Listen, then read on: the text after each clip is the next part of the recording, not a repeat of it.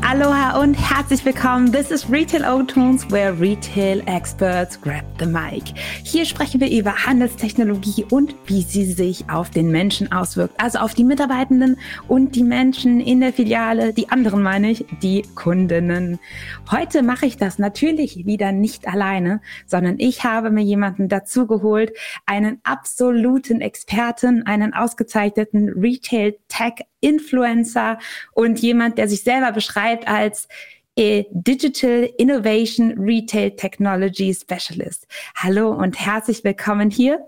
Doch, hier kommt er rein, Andy Baldauf. Hallo Andy, welcome to Retail Autos. Hallo, Grüße und hallo zusammen. Du bist heute zugeschaltet aus der Schweiz. Wo befindest du dich genau? In Zürich, in unserem Headquarter. Ja, ähm, wir haben uns überlegt, wie nennen wir diese Folge, worüber sprechen wir und ähm, wir haben uns ja schon mal ein paar Mal live gesehen und haben festgestellt, fuck, wir müssen uns echt eingrenzen. Ähm, ist halt an dieser Stelle schon mal richtig cool, dass ich dich hier live haben kann, dass du, das, was wir sonst unter vier Augen besprechen, auch live mit allen teilst. Ähm, wir haben die Folge dann genannt, das Migro Omniverse. Du, wie lange bist du eigentlich schon bei der Migro? Bin jetzt selber über elf Jahre im Konzern, bin davor in einer Genossenschaft gewesen. Also wir sind aufgeteilt in zehn Genossenschaften plus ähm, eine große Zentrale, wo, wo jetzt auch eine große Veränderung stattfindet, wo man immer mehr zentralisiert und äh, miteinander verbindet. Und das ist auch die Einzigartigkeit der Migro, dass eben die Genossenschaft oder der Handel in Genossenschaften aufgeteilt ist und anhand von dem denke ich auch eine Grundeinzigartigkeit auch im Handel irgendwo darstellt. Total. Ähm, ich war dieses Jahr beruflich in Zürich, durfte das erste Mal mir die Stadt angucken ähm, und dort habe ich von dir gelernt, okay, die Mikro ist eben nicht in Anführungszeichen nur Händler, sondern äh, das Mikro-Omniverse, das Mikro-Universum ist auch Produzent. Kannst du uns noch ein bisschen mehr dazu sagen, was alles zu euch gehört, was ihr alles macht, bevor wir in die Technik einsteigen? Also man kann ganz einfach sagen, wir haben so den Food Retail, Non-Food Retail, wir haben aber auch Gesundheitsthemen, wir haben aber zu den Themen auch, ähm, sage ich mal, die ganze Wertschöpfungskette. Von der Wertschöpfungskette geht es eben vom Produzieren. Das hat mit der Geschichte zu tun, 1925, wo man gestartet ist, wo der Dutti gestartet ist. So Gottlieb Duttweiler, Dutti äh, sein Kosename. Und anhand von dem wurden ihm immer wieder neue Herausforderungen gestellt. Und ein Teil ist dann, dass er nicht mehr beliefert worden ist mit Waren und so aus dem raus ist dann die Eigenindustrie entstanden. Und die macht heute zwischen 70 und 80 Prozent je nach Warengruppe irgendwo im Gesamtsortiment dann aus. Und so können wir natürlich auch die ganzen Prozesse und Ketten steuern, sage ich mal und natürlich auch verbinden. Und das ist natürlich auch dann Hochinnovation, weil ähm, wie jetzt Deutschland auch, wir haben äh, Ball, sage ich mal, die Kaffeebälle, wo jetzt natürlich die nachhaltigste ähm, Entwicklung im Kaffeebereich irgendwo ist. Das findet aber genauso im Food, im Non-Food-Segment oder auch in der Frische, wo man dann eben mit Partnern eben direkt zusammen agiert. Das ist total spannend. Also allein wenn du das so sagst, kommen bei mir tausend neue Themen hoch. Das also das größte Thema Daten und, und und Daten zu teilen. Ähm, es gibt Firmen, Dienstleister, die machen nichts anderes, außer dafür zu sorgen, dass die Daten aus der Supply Chain beim Händler ankommen und auch andersrum. Und ihr habt das bei euch alles in einer Hand und damit fast schon einen Innovationsvorsprung, würde ich sagen. Teilt ihr die denn auch untereinander? Also natürlich, also man versucht natürlich das zu orchestrieren, sage ich mal. Und ähm, das ist, glaube auch die größte Komplexität, dadurch, dass man natürlich äh, äh, mehrere verschiedene Unternehmen sind, wo äh, einerseits auch teilweise Silos in den letzten Jahren natürlich irgendwo ähm, gewesen sind, wird das natürlich immer mehr zentralistisch irgendwo angeschaut. Ähm, angeschaut. Und du sagst jetzt eben schön, die Daten sind elementar oder das ist heute einfach so. Äh, man sagt ja so schön, Daten sind Gold unserer Zeit das hat auf der einen Seite die Richtigkeit, aber auf der anderen Seite sind das auch die Komplexitäten, wofür. Weil äh, ja, ohne Daten funktioniert nichts. Also äh, unabhängig, ob das im Handel ist oder das, äh, Wetterdaten, sage ich mal, wenn die nicht richtig irgendwo funktionieren, funktioniert auch das nicht. Und ich glaube, anhand von dem muss man genau in der Architektur schauen, wie und in welcher Form Daten einerseits erfasst werden und für was sie erfasst werden. Und das sind immer ganz starke strategische Themen, wo man natürlich frühzeitig auch überlegen muss, wie man das ja. end designt. Total. Ähm, ich habe dieses Jahr den Begriff Data Governance kennengelernt. Wer hat bei euch bei den Datenthemen den Hut auf? Sind das die Fachbereiche oder ist es die, die eine IT?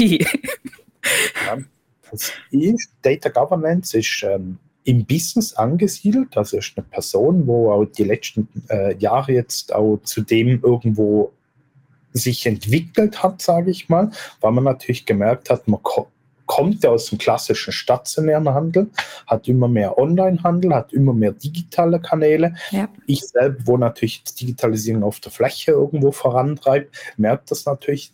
Digitalisierung ist auch dort jetzt ein riesen Impact und anhand von dem kann man nicht mehr sagen, ja, das interessiert nur online, wir müssen das irgendwo dort optimieren. Nein, es ist die ganze Kette, wo optimal funktionieren muss. Und sonst ähm, ist es, wir sagen es immer so schon, Shit in, Shit out. Und ähm, ja, das funktioniert dann eben nicht. Und anhand von dem muss es nahtlos funktionieren und durchgängig. Äh, total. Ja, wir merken, es wird schon direkt äh, von Minute von Minute drei an tiefenkomplex. Ich würde gerne einmal noch mal rauszoomen. Ähm, ich habe mir natürlich dein LinkedIn-Profil noch mal ganz genau angeschaut vor diesem Live. Und äh, jeder, der dem Andi noch nicht auf LinkedIn folgt, dem würde ich das noch mal ganz direkt empfehlen. Ähm, Andi, du gibst dir nämlich sehr, sehr viel Mühe, wichtige Artikel aus der Branche zusammenzufassen, deinen Blickwinkel noch mal reinzugeben, die Diskussion anzufachen, weil auch du versuchst, den Handel miteinander zu vernetzen. Das finde ich mega. Also äh, nach dem Live gerne nochmal auf Andis Profil gehen und einmal entweder auf Follow oder auf Connect drücken. Ich kann euch nur sagen, lohnt sich auf jeden Fall. Ähm, ich habe mir aber auch deinen Lebenslauf nochmal angeguckt und ich habe gesehen, im Juni 2012, äh, da habe ich gerade meinen Bachelor in internationalem Handelsmanagement bei der Rewe beendet. long, long time ago. Ähm, da warst du Projektleiter Spezialprojekte. Boah, das heißt, schon damals war die Migro so innovativ und hat Vollgas gegeben und äh, sehr, sehr knapp danach kam ja auch das ganze Thema mit Self-Scanning und der, dem ganzen Thema Subito. Subito, wie nennt ihr das? Wie, wie spricht man es aus? Genau, Subito, das? Das ist unser Self-Service-System. Das ist im 2011 entstanden, sogar ein bisschen vor meiner Zeit, wo ich in die Mikro gekommen bin. Ich bin, bin aber dann äh, eigentlich kurz darauf bin ich in der Mikro gestartet und das ist eigentlich meine erste große überhaupt Initiative mit gewesen, wo ich im operativen Geschäft die Skalierung ähm, vom, vom Projekt, sage ich mal, von der Pilotierung von dem in Rollout überführt habe. Und das habe ich in der Genossenschaft in der Ostschweiz gemacht und ähm, bin jetzt äh, eben seit eigentlich, kann man sagen, seit Anfang an in dem Produktumfeld tätig und seit vier Jahren verantworte ich den Umfeldsbereich mit Self-Service-System und tu dort eben die Brücke zwischen Produktmanagement, wo wir das Team sind, in die IT ausschlagen, wo eben dann wirklich die Entwicklung vorangetrieben werden, wo eben auch die Kombination Anforderungen aus dem Business, aus unserem Umfeld, aus Innovation und technischen Entwicklung, wo natürlich primär dann in meinem äh, Aufgabenfeld irgendwo fällt, bis dann eben, dass es wirklich auf der Filialfläche funktioniert. Das ist eigentlich, ja, du sagst es richtig, ist eine lange Zeit. Ähm, wenn man das irgendwo nimmt, äh, 2005 ist das irgendwo in UK entstanden, dann in der Schweiz kam die nächste Entwicklung. Und ich glaube, anhand von dem merkt man schon, es kommt sukzessiv immer eben mehr und es wird immer schneller.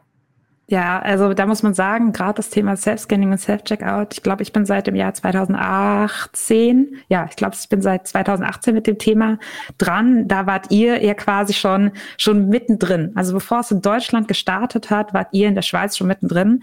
Ähm, wie kam, also ich weiß gar nicht, ob du das so konkret sagen kannst, aber was, was waren eure Beweggründe als Schweizer Unternehmen, so früh mit einer Technologie zu starten, die rechts und links ja noch nicht so weit verbreitet war. Also Self-Scanning ist ja ein, eine andere Art Mentalität, ein anderes Einkaufen. Das war schon sehr mutig. Was hat dich dazu bewegt? Es ist effektiv so. Also, wie gesagt, UK hat ungefähr 2,5 irgendwo angefangen. Der erste Retailer in der Schweiz hat 2,8 angefangen. Und ähm, die Migro tut sage ich mal, sehr stark Trends und Entwicklung verfolgen, schauen, was passiert dort, in, in, welcher Form und anhand von dem überlegen wir, was ist kundenzentriert der richtige Weg. Also nicht immer auf dem Zug aufspringen ist manchmal richtig, weil ja, äh, der erste sein ist zwar gut und schön, du zahlst aber dann auch in gewisser Form gewisse Lehrgelder oder tust vielleicht gewisse Entwicklungen und Perspektiven gar nicht berücksichtigen. Die Migro macht das aus der Perspektive eigentlich schon sehr, sehr stark richtig. Wir tun uns ganz genau überlegen, was ist der nutzenstiftendste Weg, um nachhaltige Entwicklung auch irgendwo voranzutreiben. Und bei Self-Service ist das effektiv so gewesen. Wir haben die Kassenzone irgendwo gehabt, wir haben das Thema angeschaut. Ähm, man hat über die Zeit hinweg, hat man gemerkt, wir brauchen ja gar nicht die ganzen Kassen übers Jahr hinweg, die sind mhm. punktuell vor allem an den Stoßzeiten, sage ich mal, vor allem Weihnachten, Ostern oder an, gewissen Brückentagen sind die voll ja. offen gewesen. Und auch dort hat man schon gemerkt, die Intention zu mehr Selbstbestimmtheit auch, nimmt zu. Also auch Bei auf Konsumentenseite. Ja, auf Konsumentenseite und auch in anderen Umfeldern, sage ich mal, hat man das ja auch dort schon gemerkt. Und ich glaube, somit ist eigentlich 2011 der iPhone-Moment irgendwo bei uns auch entstanden. Ja. Und dann von dem hat eigentlich die Entwicklung stattgefunden und dann innerhalb von zwei Jahren sind wir dann vom Pilot in Rollout dann übergegangen. Das war eine große Transformation, Gesundheit. Das war eine große Transformation. Da hat sich viel, viel getan. Seitdem springen wir mal in das Jahr heute, 2023. Ähm, Hast du zufälligerweise Zahlen im Kopf Richtung, ähm, wie sehr wird Mobile Self-Scanning mit dem Smartphone gemacht? Wie viel wird Mobile Self-Scanning mit den ähm, Dedicated Devices, also mit den Handscannern gemacht? Ihr habt ja bestimmt auch noch Self-Checkout, Terminals irgendwo stehen, bediente Kassen auch. Ähm, hast du da ungefähr ein Verhältnis? Also es gibt, sage ich mal, von, äh, also null gibt es nicht. Also Null gibt es in dem Form eigentlich selten bis nie, weil ähm, wir haben eigentlich eine hohe Marktpenetration, sage ich mal. Was aber ist, wir haben bis zu 100 Prozent. Also Self-Service-Source haben natürlich ähm, zu 100 Prozent äh, mit, den, äh, mit Self-Checkout plus äh, Mobile in mhm. der Form. Und sonst ist es sehr unterschiedlich, je nach Region, nach Standort. Ich sage mal, in städtischen Regionen ist natürlich der Self-Service-Anteil wesentlich höher. Und ich glaube, anhand von dem merkt man, es ist wie überall. Die Menschen sind verschieden und anhand von dem haben wir ein hybrides Umfeld und das wird sich auch die nächste Zeit nicht verändern, weil ähm, wir schauen auf die Kunden und unsere Kunden sind eben äh, in einer hohen Diversität irgendwo und anhand von dem wird das auch unsere Kassenzone vorerst bleiben. Finde ich super spannend. Damit sagst du eins zu eins das, was ich über die Migro und über den Leitspruch der Migro gefunden habe. Ich lese das mal kurz ab.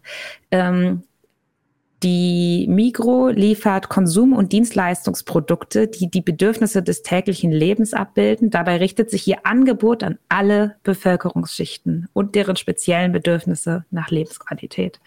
Oh, das ist voll schön. Also schön, dass du das als langjähriger Mitarbeiter auch so, auch so wirklich lebst und du gestaltest den Handel mit dem, was du und dein Team und die darum liegenden Teams baut, shaped ihr genau das. Und wenn ich dich jetzt frage, wird, wird es in den nächsten fünf Jahren noch bediente Kassen geben, ist deine Antwort ganz klar? Ja. Weil ja. Ähm, wir werden ganz ähm, klar im hybriden Bereich bleiben, das ist so. Was in x Jahren ist, kann ich dir heute nicht sagen.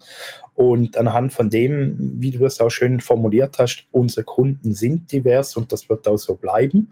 Und anhand von dem gestalten wir natürlich auch den Handel von morgen so. Und ähm, es widerspiegelt und zeigt sich auch die Transformation von Nutzung von Device, ähm, von den Services, das ist ein kontinuierlicher Prozess und der funktioniert nicht von heute auf morgen. Und das ist einfach so und das ist menschlich. Ja, total. Äh, der Mensch ist äh, ein Gewohnheitstier. Manchmal muss man Menschen äh, schubsen, um neue Dinge auszuprobieren. Das Schubsen meine ich natürlich nicht in Form von Gewalt, sondern im Sinne von möglicherweise finanzieller Karotte. Coupons funktionieren sehr gut. Ähm, beim ersten Einkauf 10 Euro hat bei ähm, ja, deutschen Marktbegleit hat gut funktioniert, da waren sie gleich in den App-Charts ganz oben. Ähm, wie war oder wie macht ihr, wenn ihr neue Tools, neue Features in den Markt pusht und an die Kundinnen ranbringt? Ähm, was ist eure Strategie, da den Markteintritt zu vereinfachen und die Nutzerquote nach oben zu bekommen? Beispielsweise, als ihr Scan and Go in der App angeboten habt. Also ich glaube, vielleicht von ganz Anfang, ähm, dadurch, dass Self-Service ganz am Anfang natürlich super neu gewesen ist, da hat man natürlich dann schon mit ähm, unterstützenden Personen in der Filiale eben agiert, weil man natürlich, ja, das ist was ganz Neues gewesen, Leute haben das kennenlernen müssen. Und äh, auch dort hat man sehr, sehr stark gemerkt, die Spannweite ist von jung bis alt gegangen. Die älteste Person ist weit über 90 gewesen, wo das äh, genutzt hat. Und da habe ich aktiv gefragt, wieso nutzen Sie das? Und sie so ganz klar, hey, ich will am Ball bleiben. Es kann doch nicht sein, dass ich irgendwo verstaub als solches.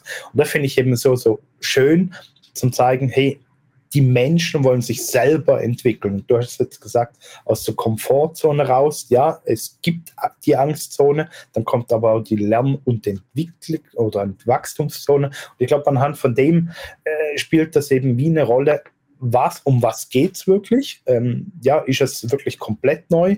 Ist es nur irgendwo adaptiv oder ähm, optimiert irgendwo? Und anhand von dem muss man sich überlegen, was wie in welcher Form Sinn macht. Und ich glaube, äh, mit dem Smartphone in der Form, ja, es ist nichts Neues mehr. 2007 nach heute sind doch ein paar Jährchen vergangen und Marktpenetration von Mobile ist natürlich riesig in der Schweiz. Auch unsere Nutzung äh, ist natürlich entsprechend und ich glaube, anhand von dem merkt man natürlich schon, den Leuten kann man auch immer mehr zumuten. Aber ja, glaub, aber alles weil ich schieß mal gerade eine Frage von, äh, von Jasmin rein. Die fragt nämlich, äh, Andi, wie siehst du E-Commerce in Zukunft und auch das Thema AR, Augmented Reality oder Virtual Reality, also immersives Einkaufen in der Zukunft hinsichtlich eurer Zielgruppe. Würdest du sagen, ähm, man kann Kunden auch schon auf VR, AR ähm, drauflassen, man kann sie ausprobieren lassen oder ist es noch ein wenig zu früh dafür? Behaupte, im Schweizer Markt ist natürlich, äh, sage ich mal, alles entwickelt sich vor allem im Ballungszentrum sehr stark dann und relativ schnell dann und dann verbreitet sich das. Wenn man jetzt wirklich AR und VR Commerce irgendwo verbindet mit einem stationären Handel und auch eine Kombination machen. Aus Asien gibt es eigentlich dort einen super coolen ähm, Case, wo innerhalb von über Nacht 1000 neue Filialen eröffnet worden sind und das in der verbotenen Stadt sogar irgendwo, äh, ist widerspiegelt und zeigt sich, je nachdem, wo man momentan steht, ähm, funktioniert das. Ähm, teilweise funktioniert das in der Schweiz genauso. Die Schweiz oder die SBB hat sich auf die Fahne geschrieben, der Bahnhof in Zürich ist der digitalste Bahnhof von Europa. Ja, auch dort hat man natürlich die Gegebenheiten. Äh, nebendran ist gerade äh, das Headquarter von Google und entsprechend ist natürlich die Verknüpfung da. Man hat mit Maps, wo natürlich in der Schweiz entwickelt worden ist oder auch der Lead ist, hat man natürlich da viele Thematik und man merkt auch, aus dem raus entsteht immer mehr.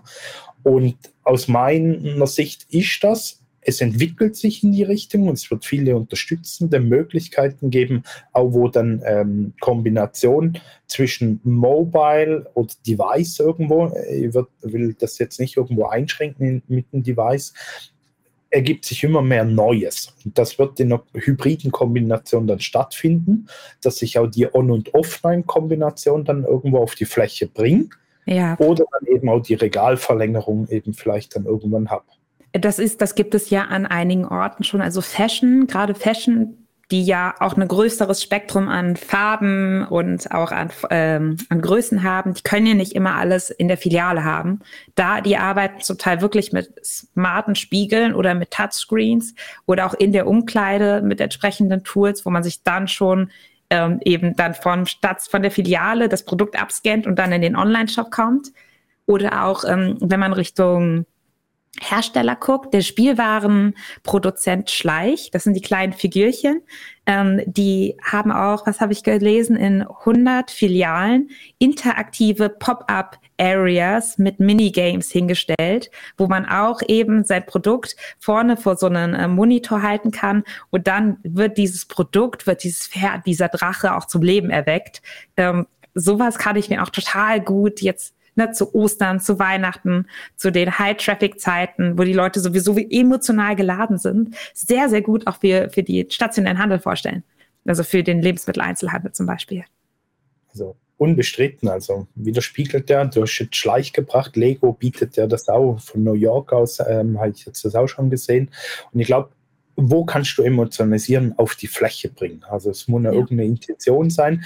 Natürlich musst du dann irgendwo schauen, wie stark kannst du das eben gehen, weil äh, du hast ja nicht nur die Eltern, wo einkaufen, sondern auch die Kinder, wo dann mitgehen, wo dann irgendwo quengeln. Und ich glaube, das Einkaufserlebnis als ganzheitliches muss man ja gut betrachten und da anschauen, wo tue ich in, in Gain irgendwo machen, wo ich tue ich eine Opportunität schaffen, wo tue ich aber neue Paints irgendwo, ähm, irgendwo dann mit irgendwo generieren. Und ich glaube, das ist wie ein Zwiespalt, wo man eben in der ganzen Customer Journey dann anschauen muss. Und wenn man das eben dann wirklich kontinuierlich anschaut und immer wieder auch probiert, also das Wichtigste ist eigentlich probieren und nicht irgendwo lang, äh, sage ich mal, konzeptionieren, äh, wo ich meistens ja nie alle Gegebenheiten irgendwo abdecken kann. Wichtig ist dann einfach auch in der Iteration rausfinden, in kleinen Gruppen auf die Fläche gehen oder auch wirklich in geschlossenen Räumen das Ganze irgendwo machen,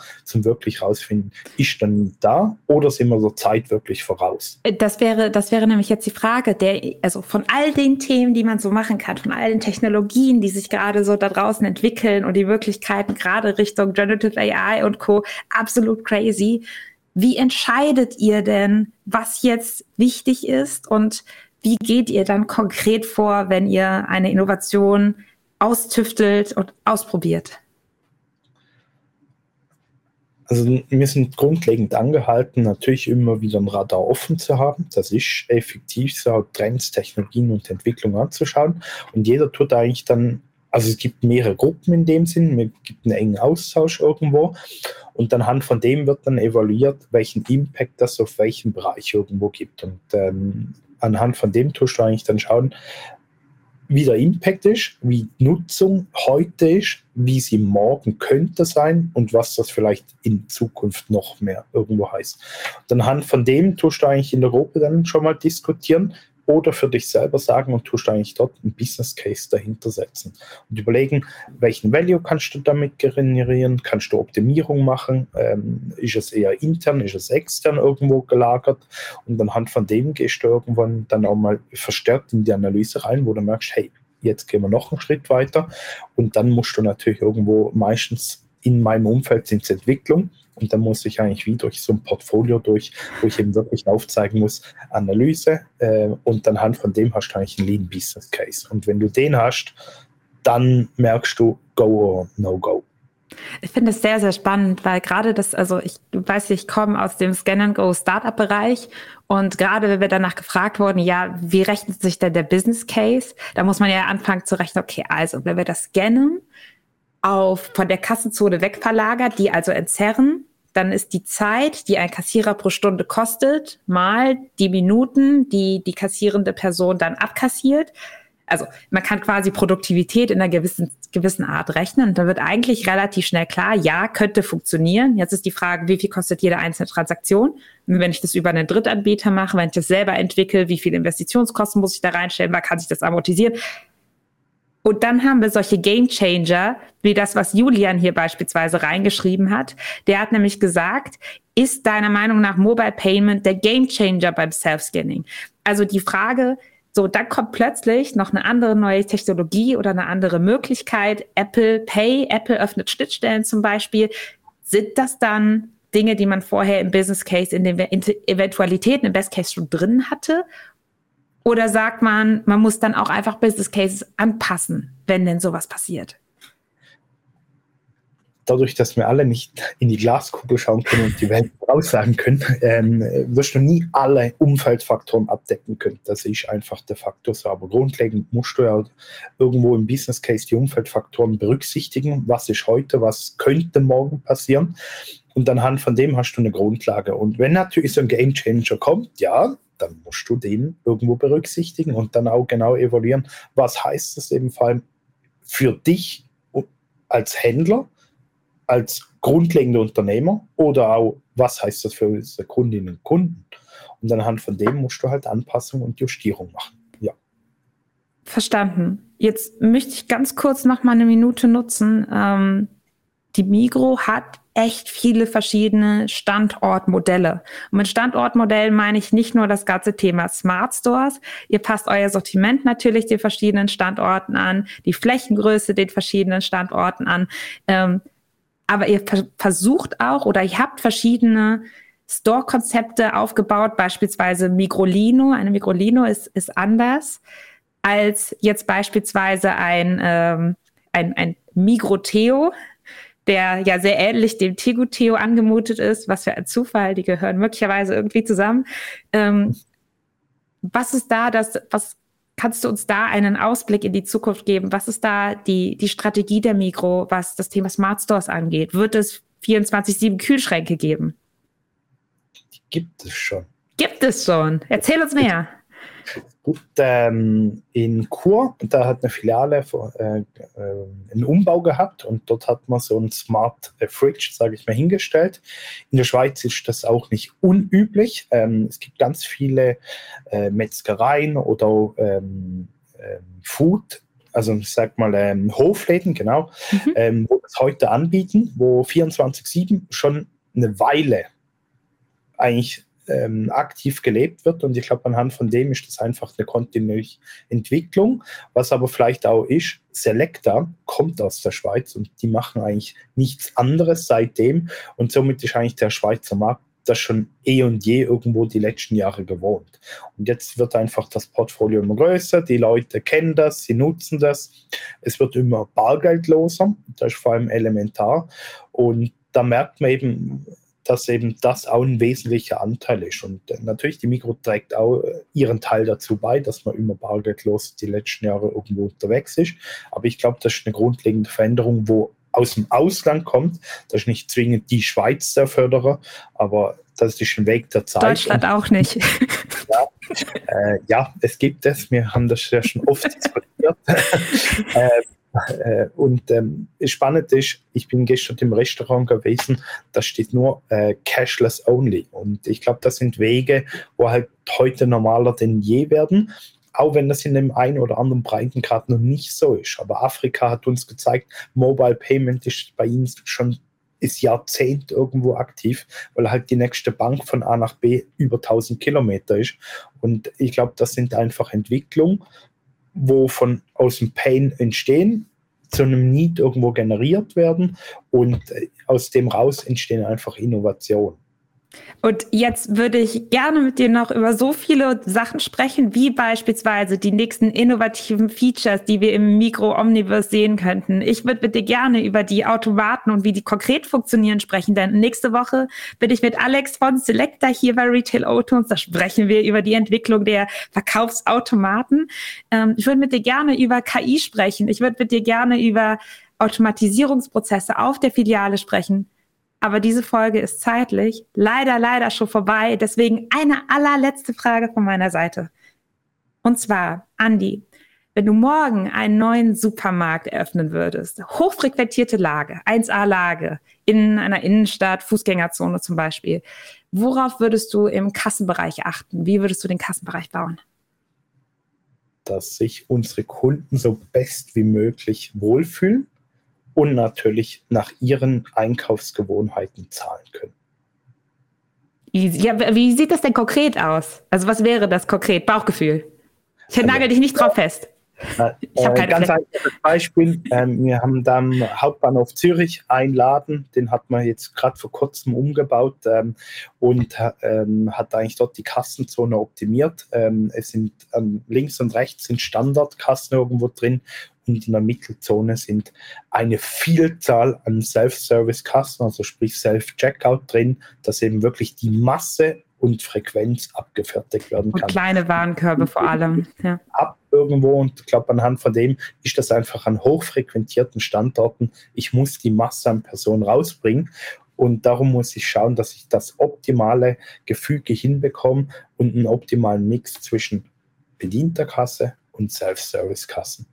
Perfekt. Vielen, vielen lieben Dank, Andi, für diese konkrete Aussage, dafür, dass du da warst und die letzte halbe Stunde die Fragen beantwortet hast. Äh, wir sehen uns dieses Jahr mit Sicherheit noch einmal. Vielen lieben Dank äh, hier aus Bonn. Tschüss zusammen. Tschüss. So, ihr Lieben, das war äh, Retail O-Tones Episode Nummer zwei mit Andi Baldach von dem Mikro. Ich hoffe, es hat euch gefallen. Stellt gerne noch Fragen im Chat. Äh, Andi wird sie im Nachgang noch beantworten. Ich schaue auch noch mal rein. Vielen, vielen lieben Dank, dass ihr dabei gewesen seid. Wer diese Episode äh, im Nachgang verfolgt, live ist live na, na, na, na, na.